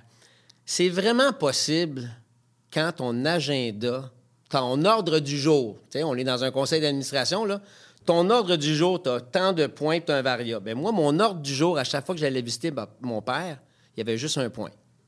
Donne de l'amour. C'est juste ça. C'est pas par rapport à moi, c'est pas parce que j'ai des demandes à faire ou parce que je veux lui demander pardon, parce que j'ai des déclarations à faire. J'avais rien de tout ça parce que c'était fait. C'est ça. C'était Vous réglé. l'avez fait tout au long de la vie, ça, ensemble. Ou en parallèle, Aussi. ce que j'ai à régler, tu l'as fait toi en thérapie. Moi aussi, je suis allé chercher de l'aide en thérapie, en analyse. Puis j'ai aussi fait un cheminement avec mon père, avec lui, de son vivant. Hmm. Tu sais, ce que j'ai pas pu vivre avec ma mère, avec des regrets, avec des, des, des- des petites crottes sur le cœur, oh mon Des Dieu, puis avec la culpabilité, des blessures, Ouais. je m'étais dit, là, là, regarde, plus jamais, là. Moi, je veux pas des j'aurais dondus avec mon père. Donc, quand tu visites une personne en fin de vie, quand tu es un proche aidant, puis justement, tu accompagnes quelqu'un qui s'en va tranquillement vers la mort, plus tu es libéré, mais plus tu es libre.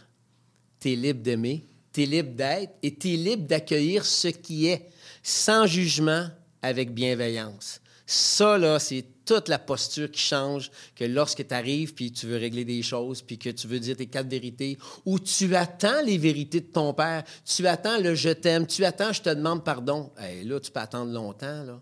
Donc, tu viens avec un agenda qui est pas libre. Qui est chargé. Ouais. C'est ce que j'ai pas vécu avec mon père, d'où la joie.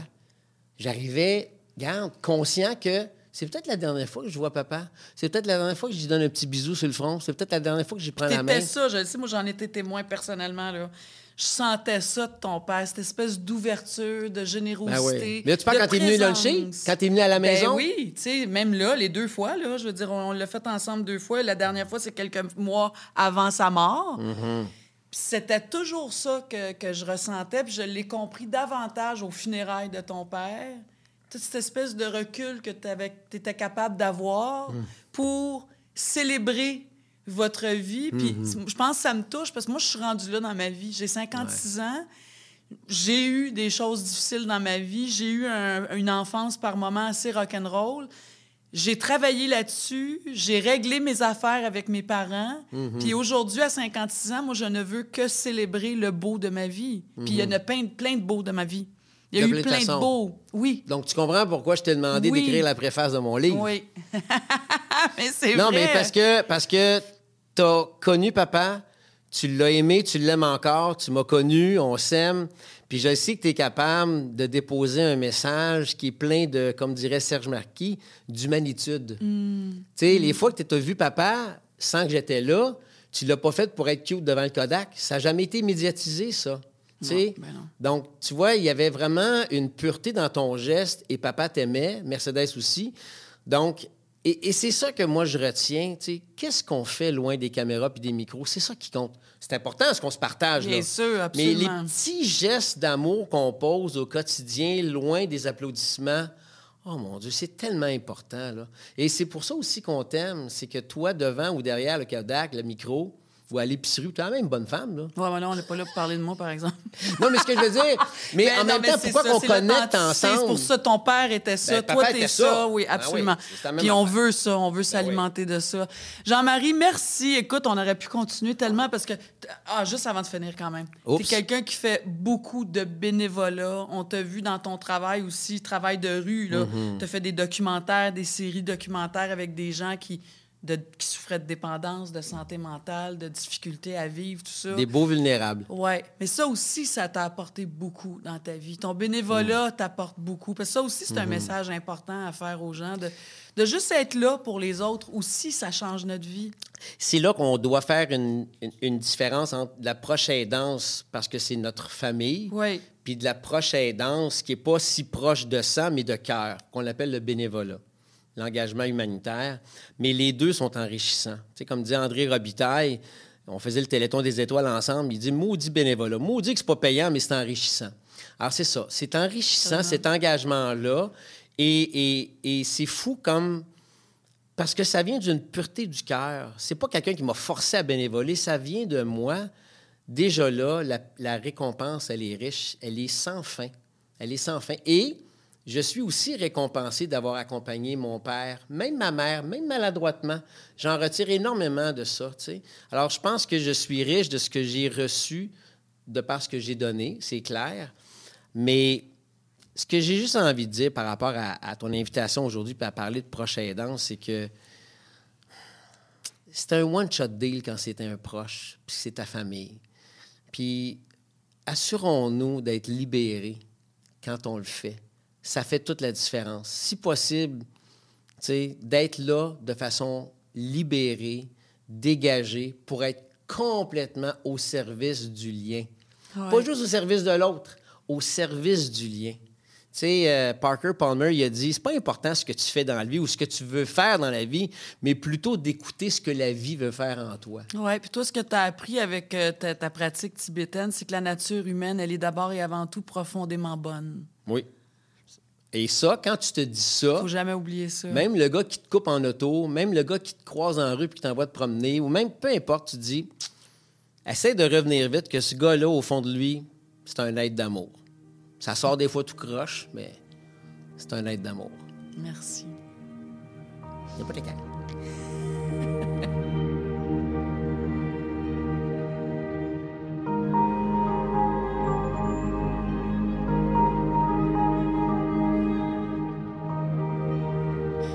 la dernière partie de ce septième épisode, nous accueillons un homme qui a beaucoup d'expérience, malgré son jeune âge, il est tout jeune. Expérience de terrain en ce qui a trait euh, aux dépendances. Il est intervenant au Centre de référence du Grand Montréal. David Galipo, bonjour. Bonjour. Merci, d'être là. Ben, merci de m'a- de m'accueillir. C'est drôle, j'avais l'impression que j'accueillerais genre un gars de 45 ans. et non, t'es jeune, puis je veux dire, tu t'es plongé, j'imagine, cœur et âme dans ce milieu-là Oui. d'intervention. Euh, c'est quoi qui t'a guidé? Qu'est-ce que c'est l'appel? Il y a un appel pour ça, évidemment, là. Oui, ben en fait, ça a commencé par mes études où est-ce que j'ai eu l'opportunité de faire de l'intervention euh, avec des personnes qui consomment. Euh, puis de fil en aiguille, j'ai eu un emploi au Centre de référence du Grand Montréal, aux lignes spécialisées, drogue à des références et jeux à des références. Et je suis là depuis un petit peu plus de quatre ans. Ah, c'est formidable. Je pense que la première chose qu'il faut se dire, David, il faut comprendre, croire euh, et accepter aussi, c'est que derrière toute dépendance, il y a une souffrance. Oui, Hein? énormément. Quelqu'un qui, a une dépendance, et la, la- la liste est longue quand même. Il y a Mhm. l'alcool, il y a la drogue, il y a le jeu, le sexe, la nourriture, c'est toutes des... J'en manque-tu? Euh, on- il peut en avoir en- à l'infini. Il peut avoir euh, les achats compulsifs. Il peut Ouais. avoir la dépendance affective.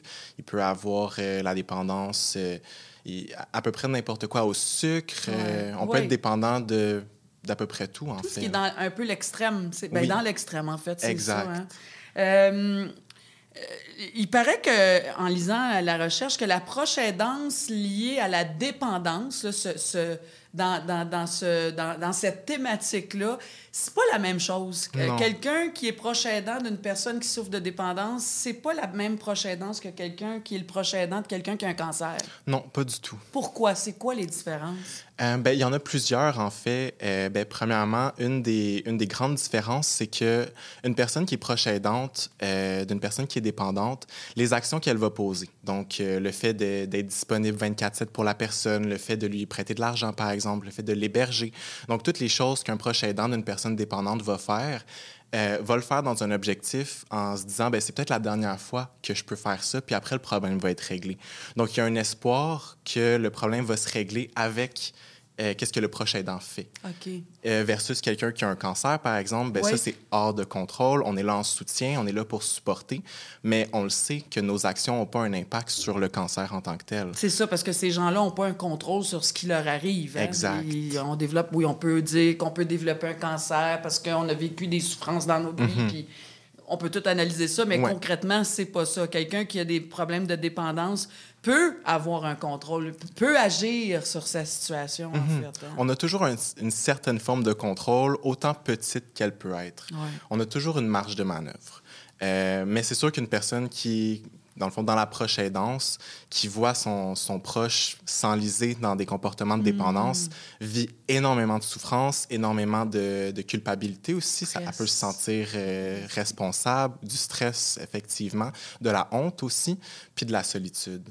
Euh, parce qu'on n'en parle pas beaucoup. Puis ça, c'est super là, qu'on a l'opportunité d'avoir un, un balado justement Oui. pour en parler. Oui. Parce que les gens, ils se sentent seuls. Ils sentent que c'est de leur faute. Ils sentent que c'est les... Sont, sont pris, en fait. C'est tabou. C'est tabou. On veut pas parler de notre fils de 28 ans qui a des problèmes de consommation à n'importe qui parce qu'on va se sentir jugé. euh, Oui. euh, parce que comme parent aussi, tu le dis, on, on peut facilement se culpabiliser Exact. par rapport à une situation comme ça. J'aimerais ça, euh, David, avoir des exemples de gens au- auprès de qui tu interviens. Ça ressemble, Mhm. ça ressemble à quoi?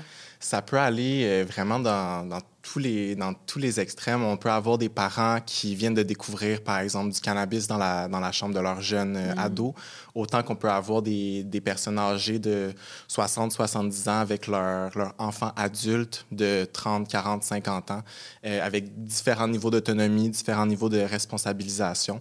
Euh, donc, on a quand même une, la- une grande majorité, euh, puis une grande variété aussi de personnes. De sujets. De Puis il y a des gens qui, qui, j'imagine, qui font appel à vous. Ils sont en grande, grande détresse, en Oui. situation de crise. Hein? Là, Ouais. là, en ce moment, là, il se passe... euh, Exact. Puis c'est ça aussi le- la différence de travailler au téléphone plutôt que dans un centre, par exemple, c'est qu'on a la personne dans le moment présent, dans son milieu, Ouais. dans son environnement. Il est dans sa chambre, on vient de se pogner, c'est ça, là? hein? Exact. C'est Ouais. dans le moment présent. Tu sais, c'est pour les personnes, par exemple, qui, qui ont des rendez-vous une fois par semaine, ben c'est un petit peu plus rare que la crise arrive juste avant le rendez-vous. hein, C'est un ça. Mais la crise, elle arrive les soirs, elle arrive la fin de semaine, elle arrive n'importe quand, puis c'est important d'avoir de l'aide à ces moments-là aussi. Ouais. Puis c'est là qu'on qu'on rejoint nos personnes. J'aimerais ça aussi parce qu'il y a un mot là, que je connais pas vraiment, mais Mhm. la dépendance systémique. Ouais. Ça veut dire quoi, ça? Dans le fond, la dépendance systémique, si je la résume là, brièvement, dans le fond, le système, c'est le système familial. C'est à ça qu'on fait référence. Donc, euh, par exemple, pour un- un- une personne qui est dépendante, ben, son système, c'est ses parents, ses amis, ses, ses partenaires de vie, donc tous les gens autour. Euh, puis quand on parle de dépendance systémique, Oui. à ce moment-là, c'est d'être dépendant à son système. Donc ça, ça veut dire, par exemple, ben moi, je suis dépendant de l'argent que ma mère elle me donne euh, à la fin de mon mois pour payer mon loyer. Je suis dépendant euh, des tâches ménagères que mon conjoint ou ma conjointe font- fait à la maison. Je suis dépendant... euh, Du gars qui me donne un livre pour aller à la job à tous matin. Exactement. Donc, dépendant de son système. Puis, en fait, les personnes, quand on est dépendant de notre système, c'est qu'on vient prendre un petit peu pour acquis. Donc, une personne qui est dépendante ben, va utiliser son argent pour consommer en se disant, ben, ma mère, mon père, mon conjoint, mon ami là. va me donner de l'argent pour payer mon loyer. Donc, c'est une dépendance Donc, on crée une dépendance aussi à eux. C'est ça, il y a la dépendance de la substance, peu importe Oui. euh, ce que c'est, mais il y a la dépendance de ceux qui nous entourent. aussi. Exactement. Ça, c'est difficile à, à- à briser ou à défaire. Je dirais que ça me fait penser automatiquement au proche aidant. Je veux Exact. dire, on a un rôle, oui, important à jouer. En même temps, en, s'aidant à survivre, il faut se protéger Oui. à travers ça. Ah, c'est une position extrêmement difficile, la prochaine danse, parce qu'on est toujours en train de conjuguer entre est-ce que j'aide vraiment la personne en ce moment ou est-ce que j'entretiens sa dépendance? Puis, il n'y a aucune bonne réponse non plus. Il y a certaines actions euh, qui peuvent aider la personne sur un court terme, mais que si on regarde puis on explore avec la personne, ben on se rend compte que ça tombe dans un engrenage qui enlise un petit peu plus la personne dépendante à long terme. Donc, dans la prochaine danse, ce qui est, ce qui est difficile, c'est justement de départager entre qu'est-ce qui est réellement aidant, puis qu'est-ce que, même avec mes bonnes intentions, l'aide que j'apporte, à quel point celle-là est aidante. Donc, c'est tout le temps un, un déchirement, en fait, là, entre ces deux, ces deux côtés-là. Ça me fait penser à Maxime qu'on a eu au début de, de cet épisode-ci, qui lui, à un moment donné, on entend souvent ça, mais venant de la bouche de la personne qui souffre de dépendance, on a souvent entendu, tu sais, c'est toi qui dois se reprendre en main. Si Tu peux pas le faire à sa place. Ça revient toujours à ça, en Oui, fait. Hein? Parce qu'on a exactement. beau être des aidants, il reste que si l'aider, dans ce cas-ci, on parle de dépendance, ne veut pas poser des gestes concrets, ne veut pas euh, contribuer, en fait, à améliorer sa vie, il n'y a pas grand-chose qui avance. Non, c'est ça. C'est sûr que tout le rétablissement de la personne dépendante est entre ses mains. Et la le proche aidant, dans le fond, son rôle à lui, c'est d'être là en soutien, d'être là derrière la personne pour l'accompagner dans son cheminement, mais pas être devant la personne à la traîner vers le haut. Parce qu'il faut trouver un équilibre entre euh, être aidant, justement, donc apporter du soutien, apporter de l'écoute, apporter euh, de soi à la personne, mais aussi lui laisser l'espace nécessaire pour prendre ses décisions, pour se- se- s'autonomiser, pour se rendre responsable. Donc, c'est tout le temps faire la balance entre les deux. Ça me fait penser à Jean-Marie tantôt qui disait le lien du sang, le lien du cœur. Il Mm. faut garder, c'est sûr que le lien du cœur, j'imagine, c'est le plus grand lien qu'on devrait être capable d'atteindre, hein, parce que le lien du sang, ça peut devenir trouble, puis on, est dans un engrenage. Il reste que euh, ce que je crois comprendre aussi par rapport aux dépendances, c'est qu'il faut aller toucher à la racine de la souffrance. Oui. hein? Mhm. Parle-moi de ça. Oui, ben, nous, ce qu'on voit beaucoup sur nos lignes, euh, nos lignes téléphoniques en intervention, c'est que la dépendance à la substance, c'est rarement le cœur du problème, mais plutôt un symptôme. Donc, puis quand, on, quand on va gratter un petit peu, euh, ben, on voit que le cœur du problème, ça peut être ça peut être plusieurs choses, en fait. Ça peut être de- un problème d'anxiété qui n'est pas, qui est pas réglé, un problème de dépression, un problème d'estime de soi, de confiance, euh, des traumatismes aussi qui n'ont pas été adressés. Des deuils Des aussi, il deuils. paraît, qui sont pas réglés. hein. Énormément de personnes. peine d'amour, un décès, euh, toute, toute forme de deuil Oui, aussi. perte d'un animal. Les, les gens vivent des deuils ou des situations souffrantes de manière différente. Et la substance, dans le fond, elle vient répondre à ce besoin-là. Elle vient combler un vide. Mais c'est quand on n'a pas d'autres moyens alternatifs de gérer nos émotions négatives, puis que la substance devient uniquement notre seul, notre seul euh, Ouais. soulagement, c'est là qu'un comportement de dépendance peut, euh, peut, peut émerger. Puis au niveau de la prochaine danse, ben souvent, on va juste se concentrer sur la substance. Donc, on va essayer Ouais. d'aider la personne à arrêter de, de consommer, arrêter de jouer, euh, des choses comme ça, sans vraiment regarder ben, pourquoi la personne joue ou pourquoi la personne consomme, pourquoi la personne boit. Donc, en allant juste traiter la substance en tant que telle, on ne traite pas les comportements de dépendance puis le besoin non comblé derrière. Et donc, là, on parle de la personne dépendante. Hein? C'est ça. Là, on- Parce que oui, l'aidant, il a beau entendre tout ça, puis on essaye d'agir là-dessus, mais c'est plus aux gens qui souffrent de dépendance à qui on s'adresse. Il faut, aller, faut aller toucher à ça si on veut s'en sortir, comme on dit. Oui, c'est ça qu'on dit beaucoup aux parents aussi. Allez explorer pourquoi la personne consomme, au lieu de juste euh, essayer de trouver des, des- la meilleure façon de la convaincre d'arrêter de consommer. Mais L'aider à faire le tour de ça. hein. exact. Puis quand on parle, Maxime, de mettre nos limites comme proche aidant, Euh, parce que c'est puis là on, on imagine tout de suite un conjoint, un parent là, Mhm. qui, qui gère ça dans sa vie ou, ou qui, qui doit gérer ça. C'est quoi mettre nos limites? Moi j'aimerais savoir parce que les gens nous entendent, on le Ouais. dit souvent, faut mettre nos limites, faut se faire respecter, mais concrètement ça veut dire quoi? Ouais, puis je suis, je suis vraiment d'accord avec vous. Là. Souvent, on dit juste mettre ses limites, mais c'est vide. C'est Ça- quoi ça- mettre ses limites? Je peux savoir quelques exemples concrets, genre vous devriez pas faire ceci. Mhm. Ça serait quoi des exemples? Oui, ben en fait, il y en a plusieurs aussi, puis ça dépend du niveau de confort du proche aussi. Ouais. Donc, par exemple, une personne, on, on va donner l'exemple d'une euh, mère euh, qui a 50 ans, que son fils adulte de 30 ans, par exemple, habite encore à la maison. Euh, il est logé, nourri et tout ça. Donc, une limite qui pourrait être mise, ben, c'est peut-être de charger un petit loyer, 50-100 dollars par mois. Donc, responsabilité. il y a une responsabilité. Euh, ça peut être de le faire participer un petit peu plus aux tâches ménagères aussi. Donc, se rendre responsable, se rendre autonome. Euh, puis ça peut mener jusqu'à l'encourager à se trouver par lui-même un appartement et tout ça. Mais ça va par degré, puis ça va par stade, puis par niveau de confort aussi. Mm. Parce que ce qu'on veut pas, c'est que le proche mette des limites qu'il n'est pas prêt à, à imposer. C'est- Parce que là, c'est encore plus de souffrance. faut garder en tête que le proche est extrêmement anxieux, ex- puis qu'il vit la situation extrêmement difficilement. Beaucoup, comme on a dit tantôt, de honte, de culpabilité, euh, de souffrance sous plusieurs niveaux.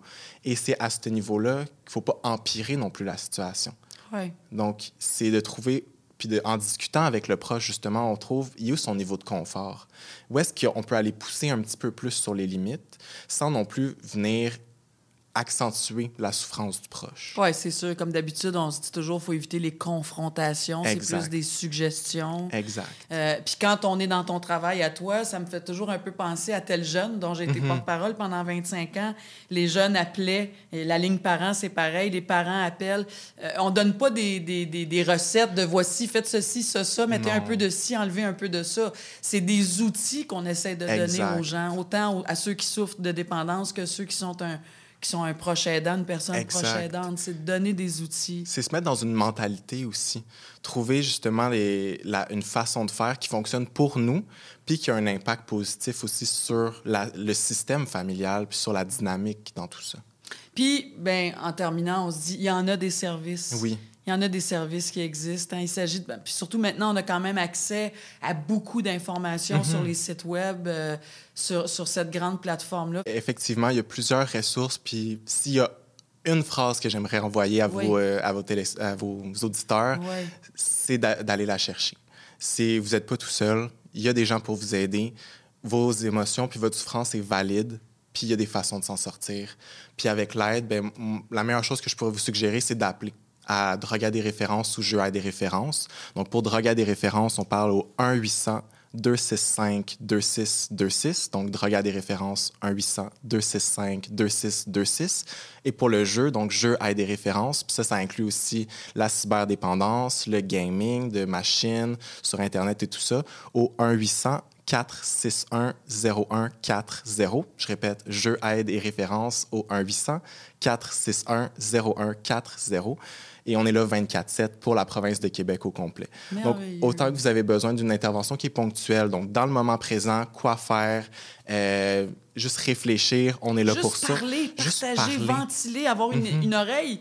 Surtout qu'on le dit, les gens s'isolent dans, dans, ces, Mhm. dans, dans ces problèmes de dépendance-là. Il y a beaucoup de honte. On veut pas, on veut pas se dévoiler, on veut pas. Donc, ça fait qu'on va pas chercher d'aide. Donc, d'avoir quelqu'un qui nous écoute, c'est déjà un premier pas Oui. extraordinaire. Oui, puis ça, ça fait souvent toute la différence aussi. Ouais. Les, gens- les gens, ils- souvent, les, on va répondre, puis ah, je sais pas trop quoi dire, je sais pas trop pourquoi je vous appelle, puis on passe le temps qu'il faut. Exact. Ça peut durer cinq minutes, ça peut durer 15 minutes, ça peut Ça- durer une demi-heure. Ça peut durer une heure même. C'est, on fait du chemin. Puis si on a besoin de plus, si la personne a besoin de plus que des, des appels ponctuels, Ouais. ben, il y a des services de thérapie pour les proches aussi, pour les aider à faire ce cheminement, puis avoir des rencontres hebdomadaires. Euh, je pense rapidement comme ça au Centre de réadaptation dépendance, qu'il y en a dans toutes les régions du Québec. Hmm. Donc, vraiment, il y a des services, ils sont accessibles, ils sont gratuits, et vous méritez d'aller les, d'aller les recevoir. Ben absolument. David Galipo, merci beaucoup. Ben, ça me Puis, fait plaisir. Je rappelle aussi que tous ces détails-là, ces informations-là se retrouvent sur le site de l'appui.org. Merci. Ben, ça fait plaisir, merci à vous.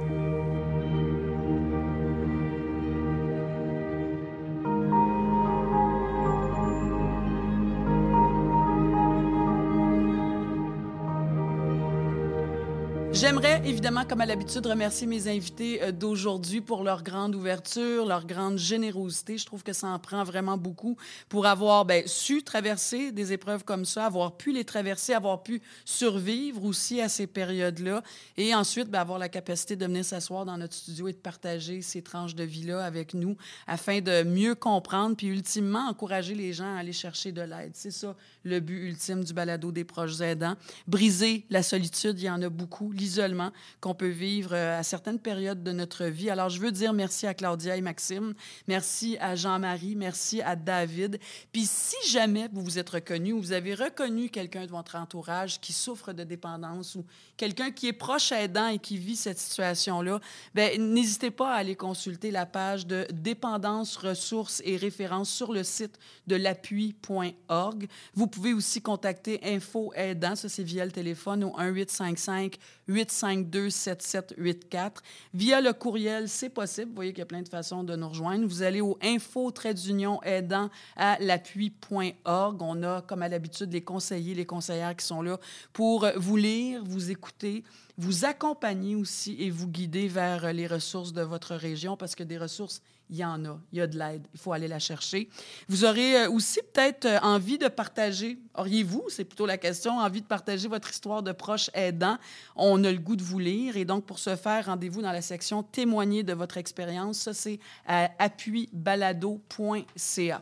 On se retrouve pour un prochain épisode. Ça, je suis bien, contente. On va aborder la thématique du cancer et euh, comment peut-on accompagner un proche dans son parcours médical, donc à partir du diagnostic jusqu'à la rémission et parfois jusqu'à la fin de la vie? Alors, c'est Marine Orsini qui vous dit merci d'avoir été là. J'ai déjà hâte de vous retrouver. Prenez soin de vous. À bientôt. Bye bye.